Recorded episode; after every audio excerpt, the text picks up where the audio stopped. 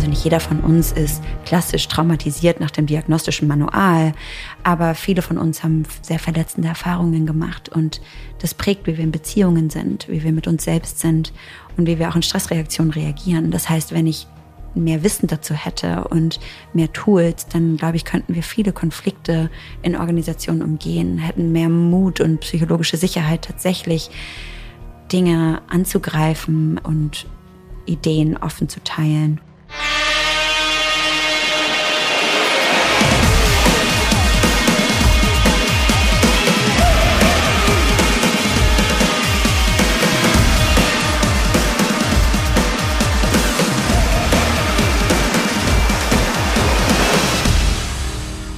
Nora Dietrich ist Psychotherapeutin und Mental Health Expertin. Als Organisationsentwicklerin beschäftigt sie sich mit der Gesundheit von Organisationen.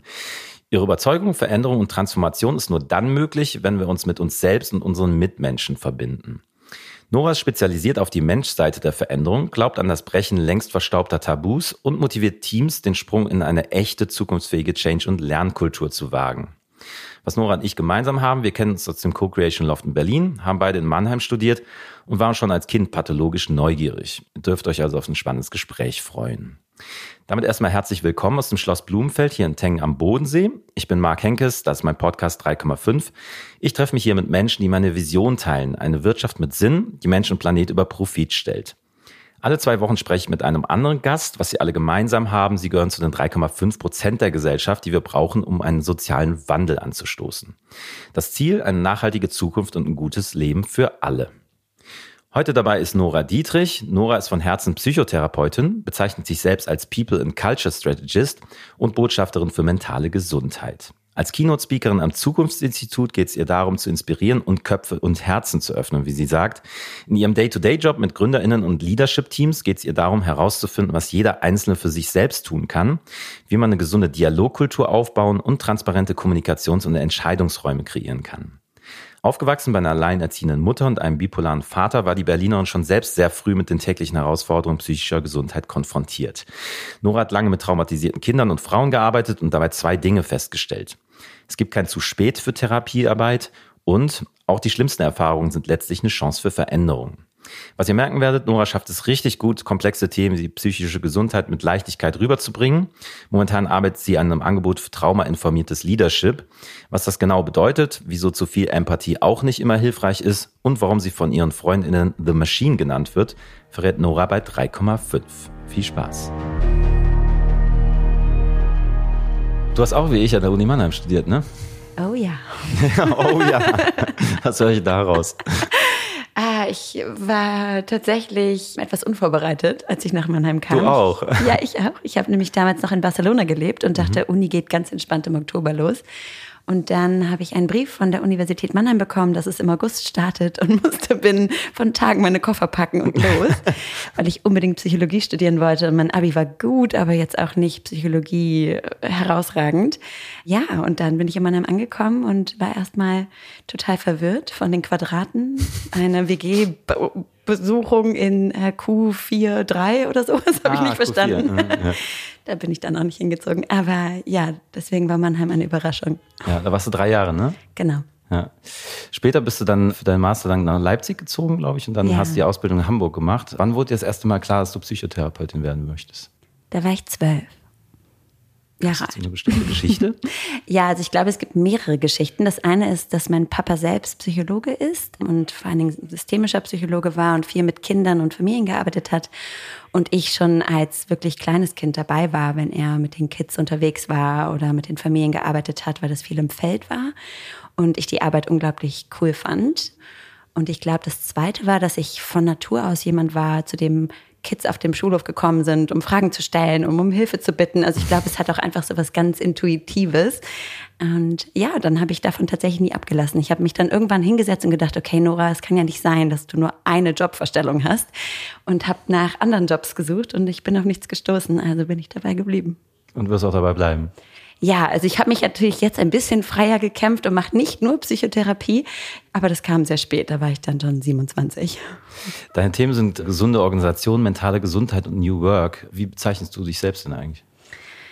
Das ist eine große Herausforderung. Ähm, ich glaube, ich bin auf der einen Seite so People and Culture Strategist, also wirklich die Frage, wie können wir strategisch Kultur neu definieren und uns als Organisation tatsächlich menschzentriert aufbauen und das tatsächlich leben, statt nur als Brand nach außen zu schreien. Ich bin tatsächlich von Herzen immer noch Psychotherapeutin und Mental Health Advocate, sage ich manchmal, also eine Form von Botschafterin für das Thema, weil das ja immer noch in vielen Kellern verstaubt und ich Teil sein möchte, das wieder ja, salonfähig zu machen. Nennt man das dann eigentlich auch People Washing oder ja, ich habe da gestern drüber nachgedacht, ob das dann auch Woke-Washing ist oder Health-Washing oder wie auch immer, aber auf jeden Fall wird viel Washing betrieben.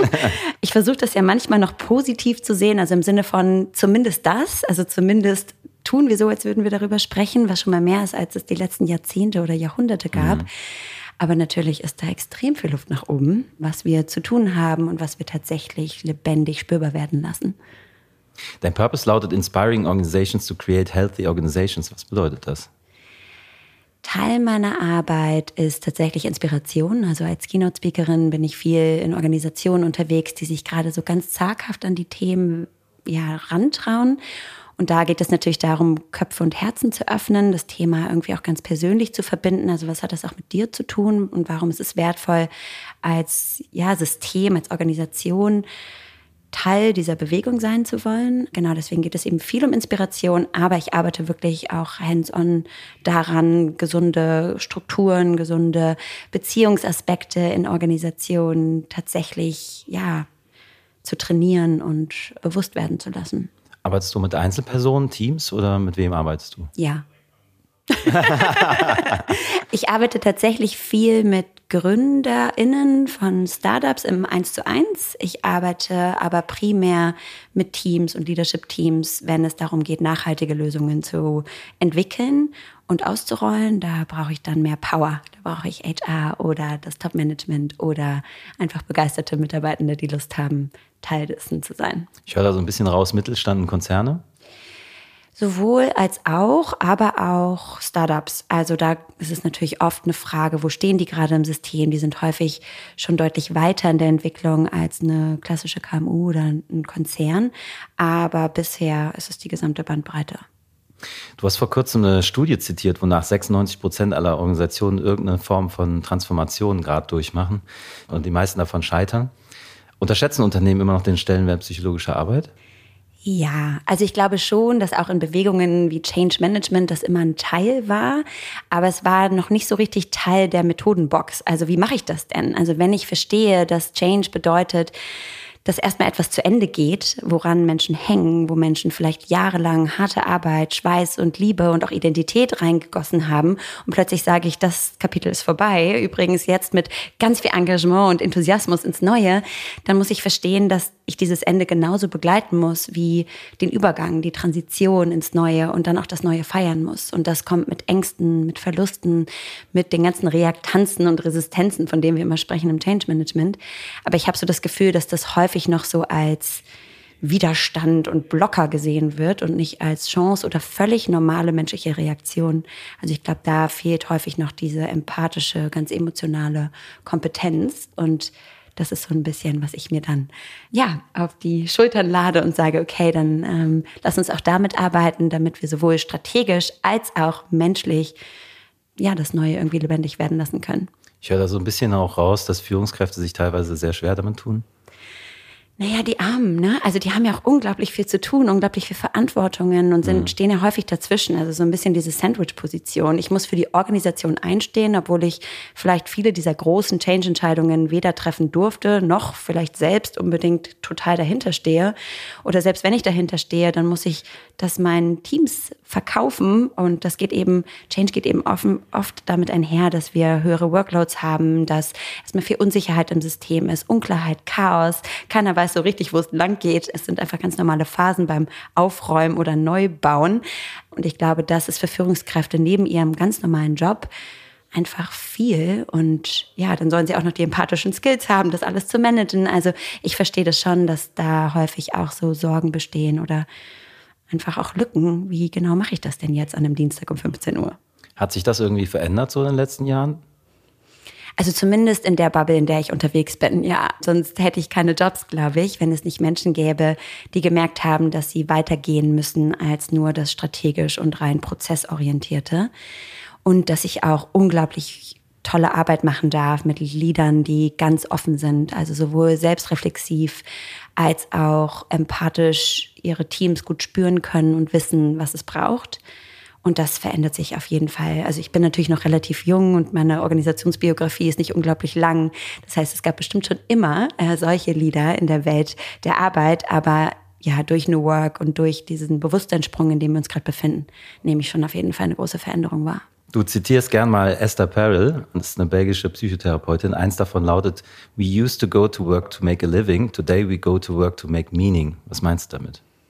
Ja, Arbeit hat einen ganz anderen Stellenwert, also zumindest für viele von uns. Das heißt, früher sind wir zur Arbeit gegangen, um Geld zu verdienen, um unsere Familien zu versorgen, um Struktur und Sicherheit zu schaffen. Heute gehen wir zur Arbeit, um unserer Identität eine Facette zu geben, um einen Raum zu finden, wo wir uns ausdrücken können, wo wir etwas beitragen können, also Impact haben. Ne? So ein klassisches Beispiel. Mhm. Und auch unseren ganz persönlichen Sinn im Leben, unseren Raison d'être, hoffentlich mit dem einer Organisation verbinden zu können. Das heißt, wenn ich 40 Stunden in der Woche arbeite, oder auch 90.000 Stunden in meinem Leben, dann ist die Frage, in welchen Kanal möchte ich das gießen, diese Energie?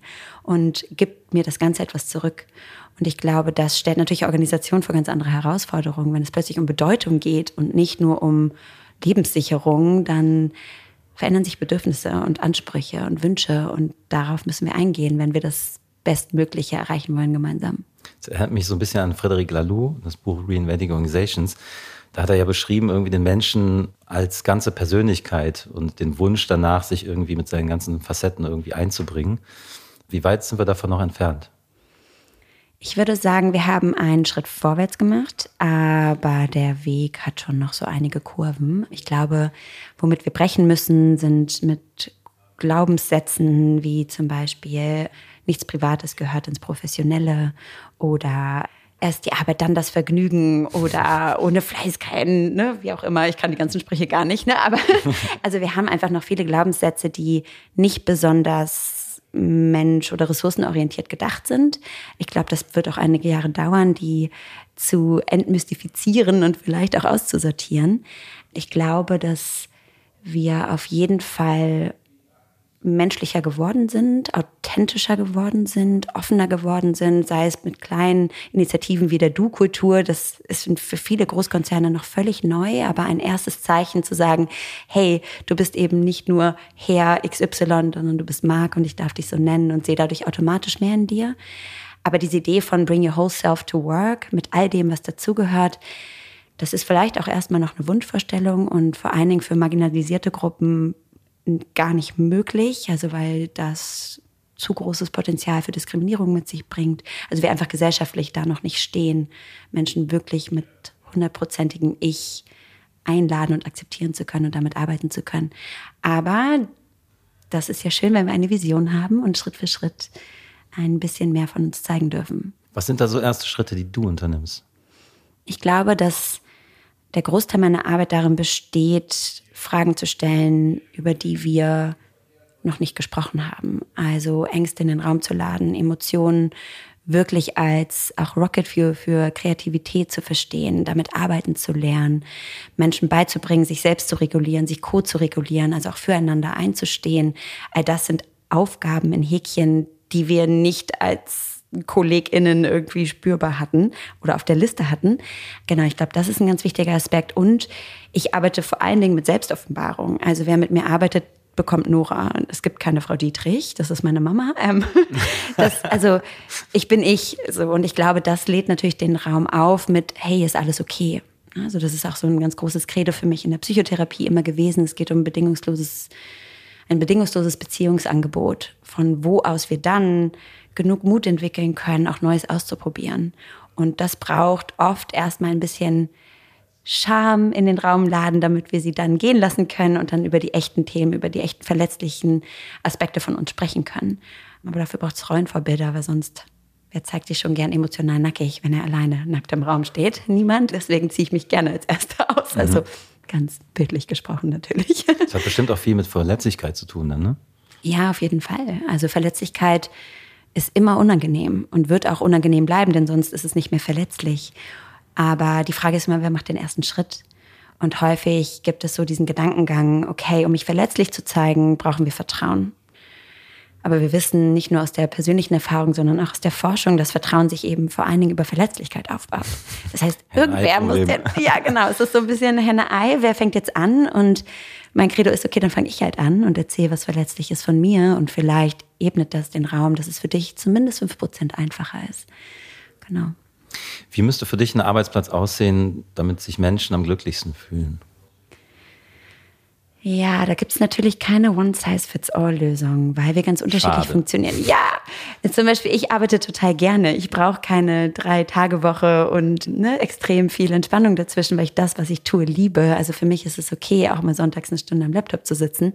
Deswegen bin ich vielleicht zum Beispiel kein gutes Beispiel dafür, wie eine Organisation sich strukturieren sollte. Aber ich glaube, zumindest, dass Organisationen sich zumindest erstmal hinsetzen sollten und überlegen, was bedeutet Gesundheit für uns? Wo wird das spürbar in unseren Normen und Werten? Wo wird das spürbar in der Art und Weise, wie wir miteinander sprechen, wie wir Karriere verstehen und definieren? Und dann entsprechend natürlich auch die Mitarbeitenden zu finden, zu denen das passt. Genau, und ich glaube, was es braucht, ist ein gutes Ökosystem an Gesundheitsressourcen. Also wie können wir mentale Gesundheit nicht nur fördern, sondern auch erhalten und welche externen, aber auch internen Ressourcen können wir aufbauen, damit das immer und immer wieder Thema ist. Genau, und wir eben nicht zu einer Burnt-out-Organisation werden, sondern ja, davon vom Gesundheitssystem eben ausgehen. Was können das für Ressourcen sein? Also das kommt drauf an. Das eine sind eben, dass wir jeder für uns auf der Verhaltensebene natürlich viel verändern können. Also wie gehe ich mit mir selbst um? Habe ich diese Selbstregulationsfähigkeiten? Das wären so Stichworte wie Achtsamkeit, Selbstfürsorge. Aber da sollte es nicht aufhören. Das war nämlich früher immer das Credo, naja, das mentale Gesundheit ist Aufgabe des Individuums, jeder muss sich um sich mhm. selbst kümmern, dann ist für alle gesorgt. Das stimmt natürlich nicht, weil ich als Individuum kann so viel Stressmanagement-Techniken anwenden, wenn ich jeden Tag neue Projekte auf den Tisch geladen bekomme, die unbewältigbar sind, habe ich keine Chance. Das heißt, zu verstehen, was liegt im Individuum, was liegt in den Beziehungen. Also haben wir einfach eine toxische Dialogkultur, intransparente Kommunikation, fehlende Entscheidungsräume, vielleicht zu viele Konflikte, die ungelöst bleiben oder zu wenig Konflikte, um wirklich über das zu sprechen, über was wir sprechen sollten. Das können wir lernen. Also relational können wir viel machen und natürlich organisationell in den Strukturen. Und dann können wir uns externen Ressourcen bedienen. Es gibt unglaublich viele coole Anbieter und Startups, die mentale Gesundheit wirklich aus der externen Hand gut begleiten können. Das heißt, die bieten Coaches an, Therapeuten, an die man sich wenden kann, anonym. Dort kann man Workshops machen, um seine persönlichen Skills aufzubauen. Auch das sind natürlich Möglichkeiten. Ne? Oder viele Organisationen bieten Apps an, Meditations-Apps, Yoga-Apps, wie auch immer. Aber da braucht es eben ein buntes Konglomerat, damit wir all den Teammitgliedern eine Chance geben, ihren Kanal zu finden. Ist aber ganz bestimmt halt nicht sehr günstig oder wird vielleicht auch nicht so als Investition gesehen. Was können denn mögliche Blocker sein für solche Art von Veränderungen, die ich dann antreibe? Also ich glaube, wenn es um die Veränderung im Innen geht, dann ist es die radikale Ehrlichkeit, mir selbst ins Gesicht zu schauen als Organisation. Denn häufig kommt Veränderung ja auch, wie ich vorhin schon gesagt habe, mit Verlusten. Und manchmal kommt das mit Verlusten von Strukturen, die sehr förderlich waren. Also vielleicht kennt ihr so das Wort Billable Hours. Ne? Typisch im Consulting, typisch für Anwaltskanzleien. Also jede Stunde zählt. Das heißt, je mehr ihr arbeitet, umso mehr Geld verdienen wir. Mhm. Das heißt schon sozusagen systemisch im, im Businessmodell ist veranlagt, dass die Tendenz ist, mehr zu arbeiten, bringt mehr Karriere. Mehr Karriere ist das, was wir wollen. Also natürlich arbeite ich über meine Grenzen hinweg. Das heißt, schon mal die Frage zu stellen, können wir regenerative Geschäftsmodelle bauen. Und zwar nicht nur im Sinne der Ökologie, sondern auch im Sinne des Menschen, also die menschlichen Ressourcen nachhaltig nutzen. Ich glaube, das ist ein ganz großer Aspekt, der einfach viel Arbeit bedeutet, der viel Ehrlichkeit braucht, der viel Selbstreflexionsfähigkeit braucht und eben dazu führt, dass wir Strukturen aufgeben, die vielleicht in Häkchen sehr erfolgreich waren, zumindest aus der Profitsicht. Wenn es um externe Ressourcen geht, da nehme ich eine große Bereitschaft wahr im Moment, weil Employee Benefits, so wie wir das nennen, also Perks, sowieso Teil des Employer Branding geworden sind. Also wenn wir ein guter Arbeitgeber sein wollen, attraktiv sein wollen im War for Talents, dann müssen wir unseren Menschen geben, was sie wollen. Und dazu gehört mittlerweile auch mentaler Gesundheitsbenefit. Also 80 Prozent aller Mitarbeitenden würden sagen, ich wechsle meinen Job, wenn alles ähnlich bleibt, ich aber einen mentalen Gesundheitsbenefit bekommen würde, wäre das Perk genug, um zu gehen. Das heißt, das ist auch eine strategische Entscheidung am Ende des Tages. Und diese Unternehmen, von denen du jetzt sprichst, die sind ja schon zum Teil relativ weit, stellen vielleicht auch schon Psychologinnen im eigenen Team ein. Bei all der Beschäftigung jetzt mit diesen Themen kann es auch ein zu viel an Empathie geben? Also es gibt im Framework Radical Candor, das ist so das Framework für ehrliches Feedback, eine Organisationskultur, die unter dem Stichwort ruinierende Empathie läuft.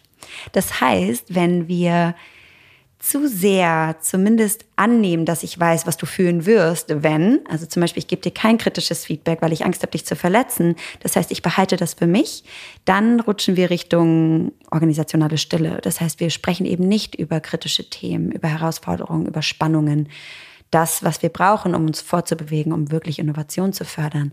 Das heißt, zu viel Empathie im Sinne von, wir wollen uns gegenseitig nicht verletzen und die Harmonie wahren, kann auf jeden Fall schädlich sein, weil wir uns lähmen und unser volles Potenzial nicht ausschöpfen, weil wir gar nicht wissen, was eigentlich unter dem großen Teppich der Organisation noch so zu finden wäre. Wann hattest du mal das Gefühl, einer Organisation wirklich geholfen zu haben? Hm. Ja, ich bin immer so demütig. Also ich glaube, Inspiration auf jeden Fall, Gespräche initiiert, die dann dazu geführt haben, dass sich zum Beispiel ein Mental Health Committee geformt hat, also eine eine wie so eine Art Employee Resource Group, die dafür eingestanden ist, Initiativen zu fördern für mentale Gesundheit, angefangen hat, Trainings auszurollen, angefangen hat, immer und immer wieder an die Tür des Leadership zu klopfen, um nach Ressourcen zu fragen. Also solche Bewegungen habe ich schon häufig wahrgenommen, dass man merkt, okay, wenn ich ein Jahr später mal frage, hey, und wie läuft's, dass tatsächlich eine Offenheit gestaltet worden ist. Im 1 zu 1 habe ich dann natürlich nochmal eine viel engere Feedback-Schleife und merke, dass es einen Impact hat, sich selbst reflektieren und regulieren zu können und ein Leben zu gestalten, was lebenswert ist. Ja. Welcher Impact könnte damit gemeint sein? Du meinst bei Individuen zum mhm. Beispiel? Also der Impact, dass ich mein Leben wieder selbst in die Hand nehme, das heißt nicht von meinen alten biografischen Mustern geleitet bin, sondern immer wieder verstehe, dass es einen Raum von Entscheidungen gibt, einen Raum von Möglichkeiten und ich diese Möglichkeiten selbstwirksam initiieren kann, wenn ich das möchte. Das heißt, statt fremdgesteuert zu sein, wieder in die Selbststeuerung zu gehen. Und das ist ja auch das Ziel bei Organisationen. Also wo wollt ihr hinsteuern versus gesteuert werden? Natürlich steuert uns der Markt und die Zukunft, aber können wir das selbstwirksam mitgestalten, statt nur gestaltet zu werden? Mhm. Welchen Effekt hatte Corona so gerade auf die Art und Weise, wie wir leben und arbeiten? Ich glaube, das merken wir alle selbst. Ähm, oder der Großteil, natürlich spreche ich jetzt von Wissensarbeitern, ne? also Menschen, die wirklich im Büro arbeiten. Also es gibt ganz viele positive Effekte wie Freiräume, Autonomie, Entscheidungen, selbst für mich verantwortlich zu sein und zu sagen, wie arbeite ich eigentlich am besten und mir so einen Arbeitsalltag zu generieren, wenn möglich. Also ich glaube, es gibt ganz viel Flexibilität, die wir nicht bereit sind, wieder aufzugeben. Was wir psychologisch wahrnehmen, ist so eine Zerfransung, also dass Teams immer und immer wieder sagen, irgendwie fehlt uns diese emotionale Nähe, die Identifizierung mit der Organisation. Mir ist jetzt egal, in welchem Zoom oder MS Teams Kanal ich mich einlogge und welche Gesichter ich gucke. Ich weiß gar nicht mehr, wer du bist. Das heißt, dass da auch manchmal so ein Gefühl von Sinnhaftigkeit und gemeinsamem Impact verloren geht, weil wir den nicht spüren und nicht sehen. Ich sehe die Kunden nicht, ich sehe nicht, was wir bauen, ich sehe ne, all das nicht, was mich eigentlich begeistert und mich spürbar werden lässt, dass es sich lohnt, diese Arbeit zu investieren. Wir sind einsamer, und wir fühlen uns schneller überlastet. Also das Problem ist, unser Gehirn ist eben nicht für den zweidimensionalen Raum gebaut, sondern für 3D und echte Interaktion und ist eigentlich auch gewohnt, rein historisch, immer in Nähe zu sein zu anderen, also zum Tribe und gemeinsam Herausforderungen zu bewältigen.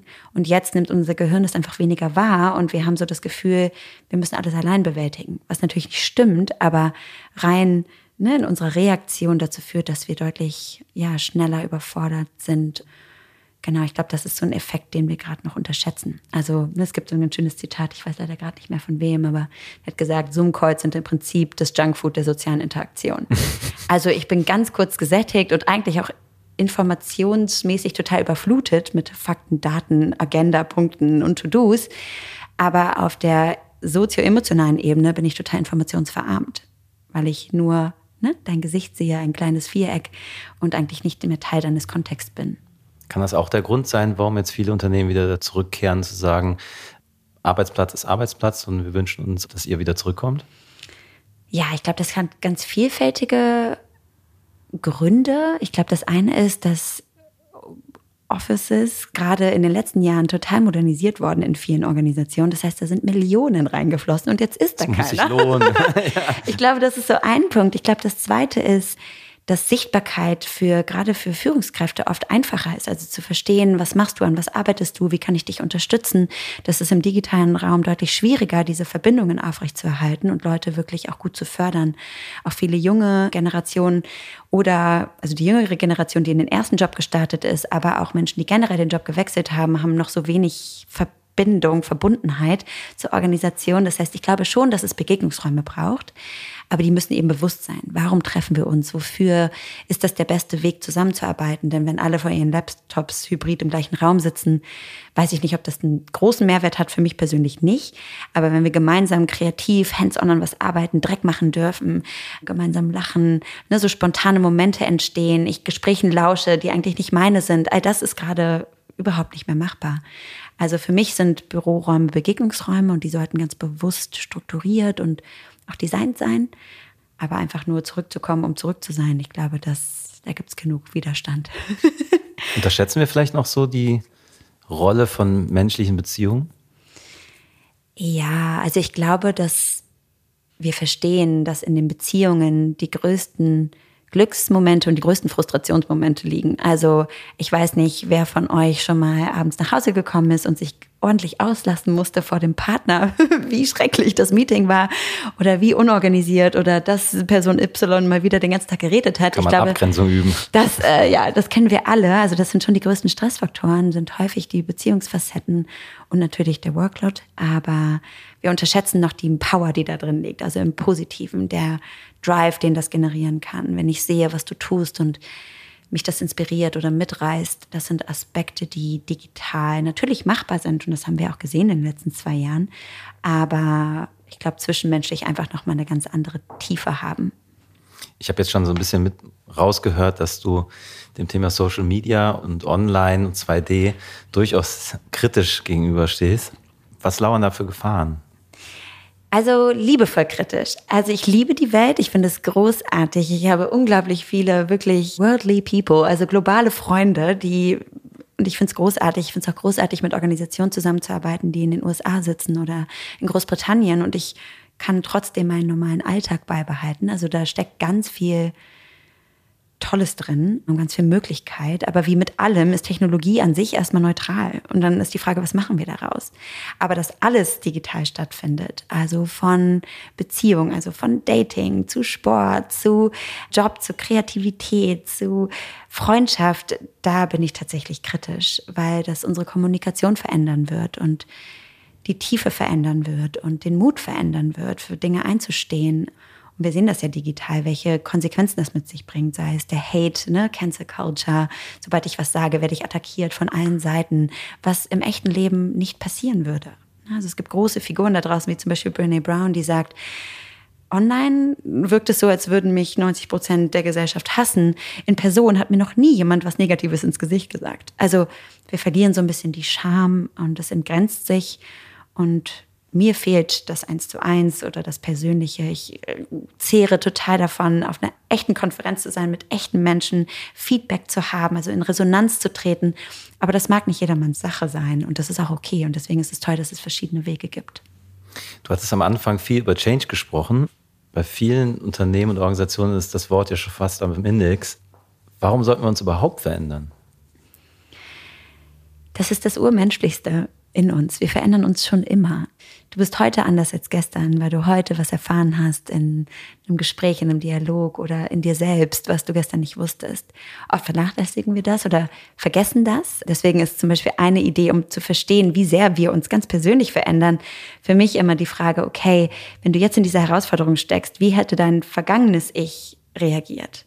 Dann merken, wie weit wir gekommen sind. Also wie irrational vielleicht oder überreagierend aus unserer eigenen Perspektive wir damals gehandelt hätten. Und heute vielleicht eine ganz andere Ruhe, eine ganz andere Reflexionsfähigkeit.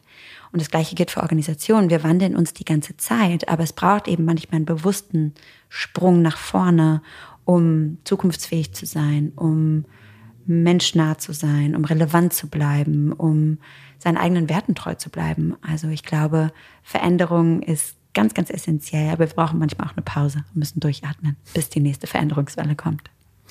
Während deiner Ausbildung hast du viel mit traumatisierten Kindern und auch Frauen gearbeitet. Kann es manchmal auch vielleicht zu spät für Heilung sein in bestimmten Fällen?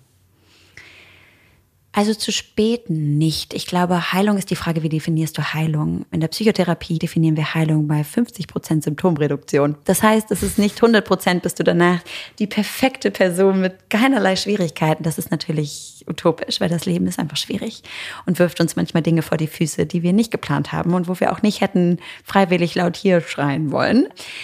Aber Heilung bedeutet für mich erstmal festzustellen, dass Leid eine Möglichkeit für Veränderung ist, eine Einladung für Veränderung ist. In der Spiritualität sagt man, Suffering is the first step into consciousness, into healing. Denn häufig müssen wir erstmal viermal gegen die gleiche Wand rennen, um zu verstehen, ah, da ist eine Wand. Hier komme ich nicht weiter. Und Hast das auch beim vierten Mal beschleunigt. genau, dann nochmal mit Vollgas.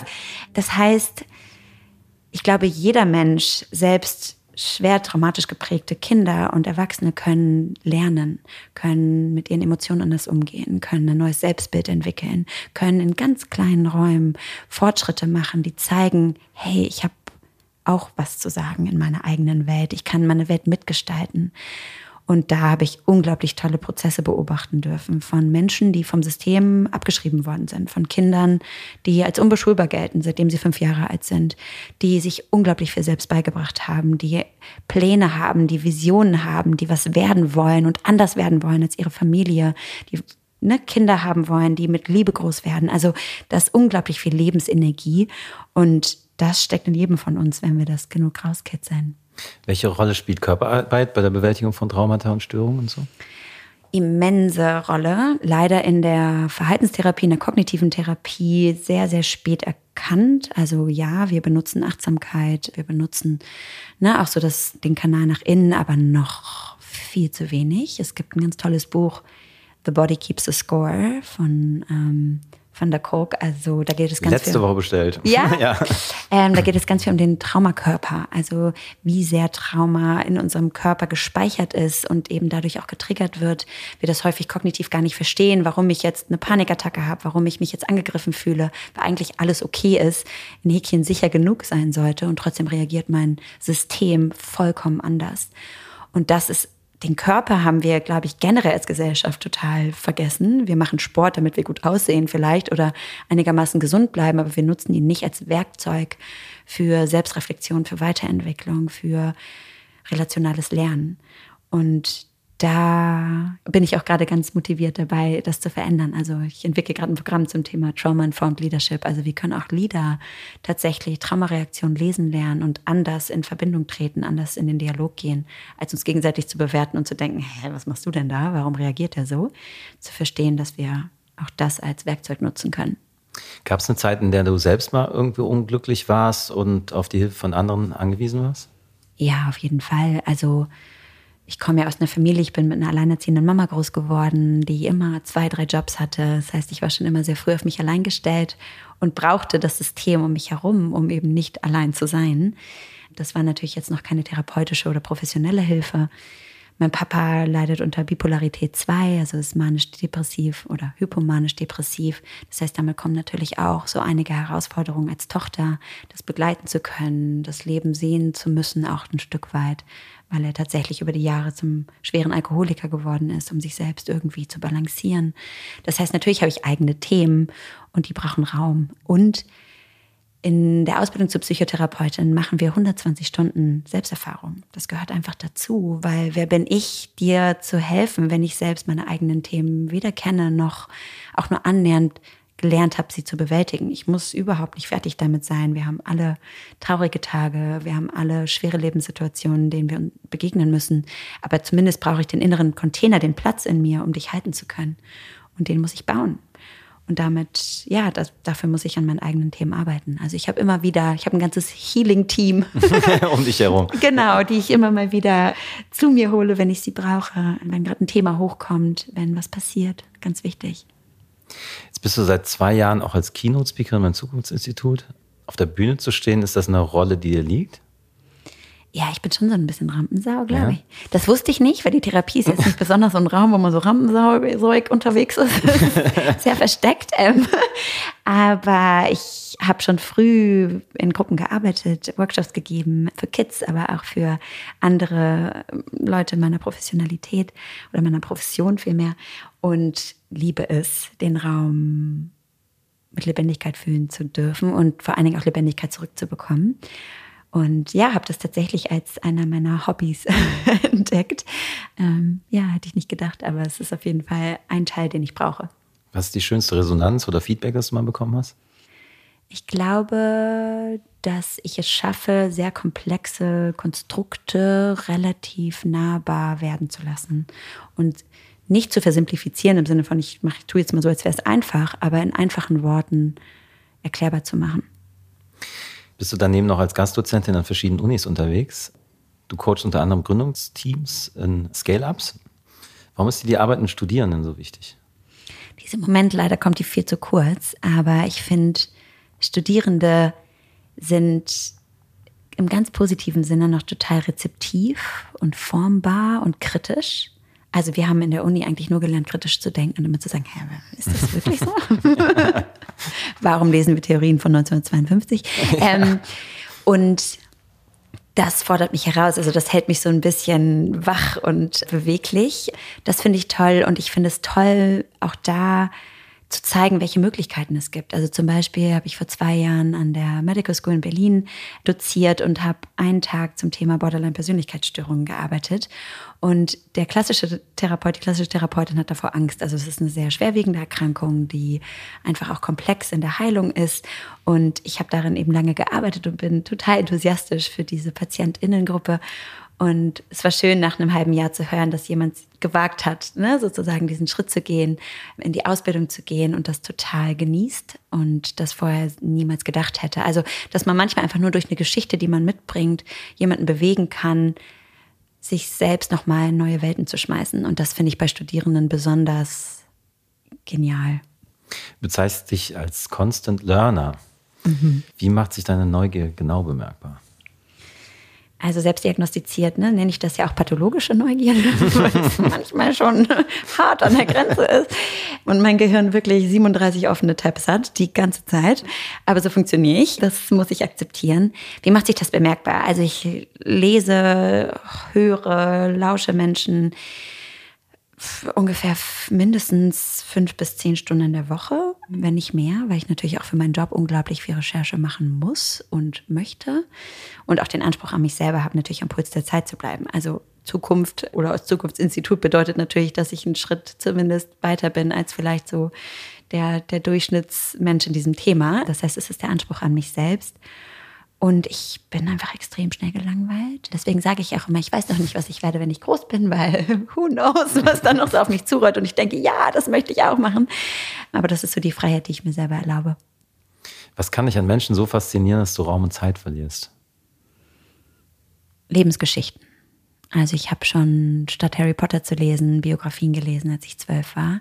Mein Papa hat mir Erich Fromm haben oder sein mit 13 geschenkt. Also es war schon früh, früh geebnet. Ähm, da, keine Angst, ich habe alle Harry Potter gesehen mittlerweile und auch Herr der Ringe. Ähm, ich habe das spät nachgeholt.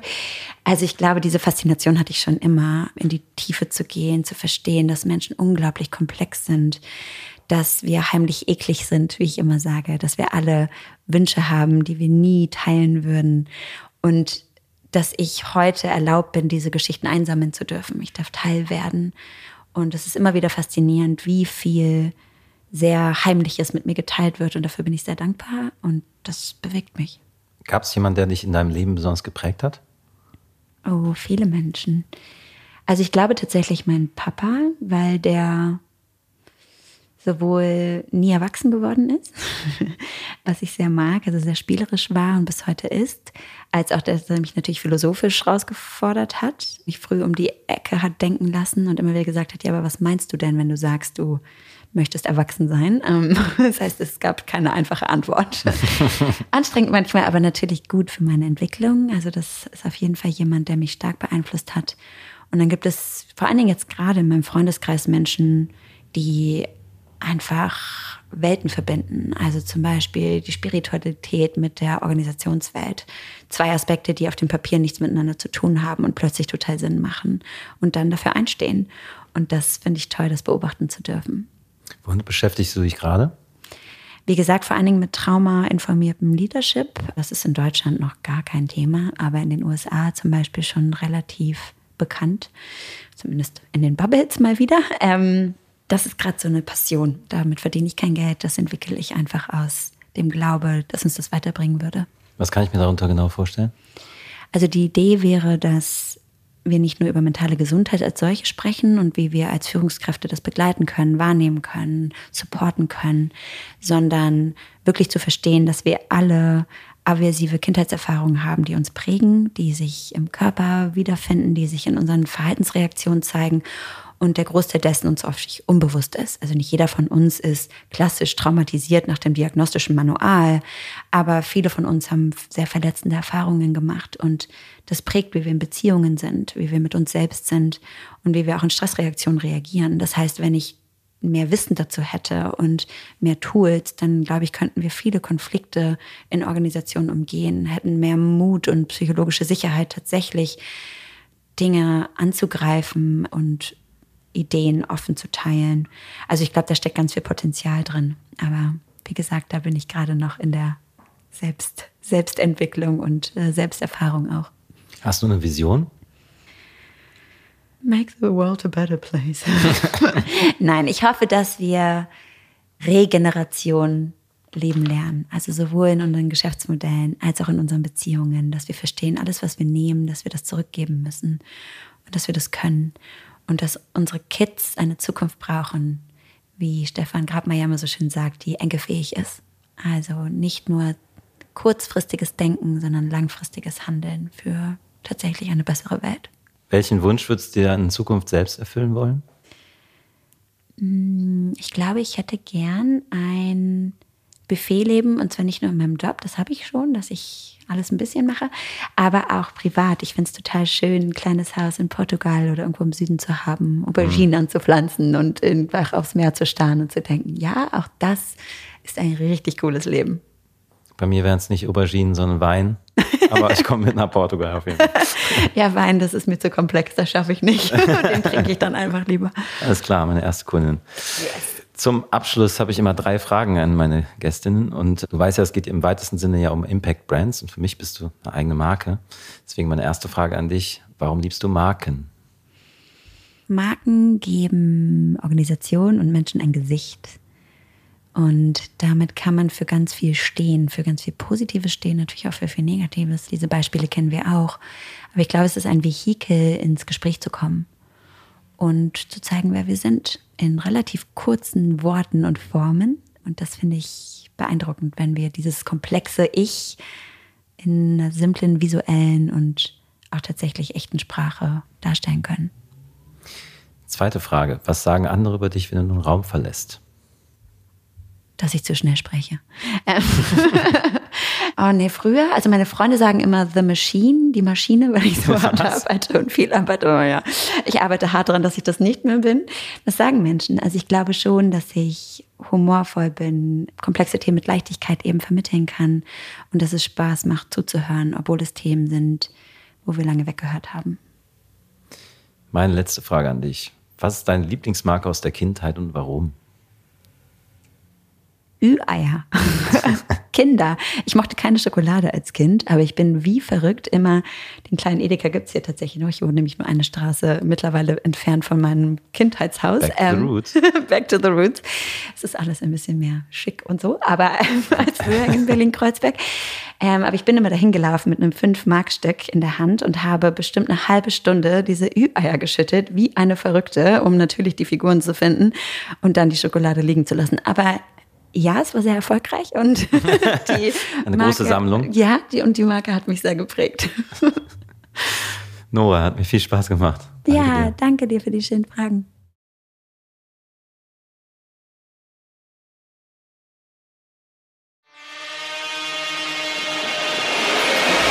Ihr Lieben, das war Nora Dietrich. Ihr habt vielleicht selbst gemerkt, wie viel Spaß mir das Interview mit ihr gemacht hat. Ich bin jetzt gerade in der Mitte Ihres Buchtipps The Body Keeps the Score angekommen. Ich kann es jedem nur empfehlen. Wenn ihr mehr über Nora erfahren wollt, auf der Website noradietrich.com findet ihr viele weitere Infos über ihre Arbeit und auch Videointerviews mit Florian Kondert über Verletzlichkeit, Mutmüdigkeit und psychologische Sicherheit und auch ein ganz spannendes Gespräch mit Franz Kühmeier, Michael Held und Florian Kondert über Wissenskultur. Die kann ich euch nur ans Herz legen. Ansonsten könnt ihr Nora über LinkedIn folgen. Da postet sie ebenfalls regelmäßig super spannenden Content über das, was sie gerade bewegt. Nora bezeichnet sich selbst ja als Rampensau. Wenn ihr sie für ein Firmen-Event oder eine andere Veranstaltung selbst mal auf der Bühne erleben wollt, über die Website des Zukunftsinstituts könnt ihr sie als Keynote-Speakerin buchen. Unter zukunftsinstitut.de slash menschen slash nora-dietrich findet ihr weitere Infos. Kennt ihr Menschen wie Nora, die eurer Meinung nach zu den 3,5 Prozent der Gesellschaft gehören, die sich für eine Wirtschaft mit Sinn engagieren? Dann meldet euch. Schreibt mir an mark.3,5.de oder folgt mir auf Instagram. Dort findet ihr uns unter 3,5.de. Wenn euch die Folge gefallen hat, ich freue mich über ganz viel Feedback, positive Bewertungen, zum Beispiel auf Apple Podcasts und jede Menge Mund-zu-Mund-Propaganda. Je mehr 3,5erInnen wir hier zusammenbekommen, desto nachhaltiger unsere Zukunft. Das war es erstmal von mir. Wir hören uns in zwei Wochen wieder. Bis dahin macht's gut. Ciao.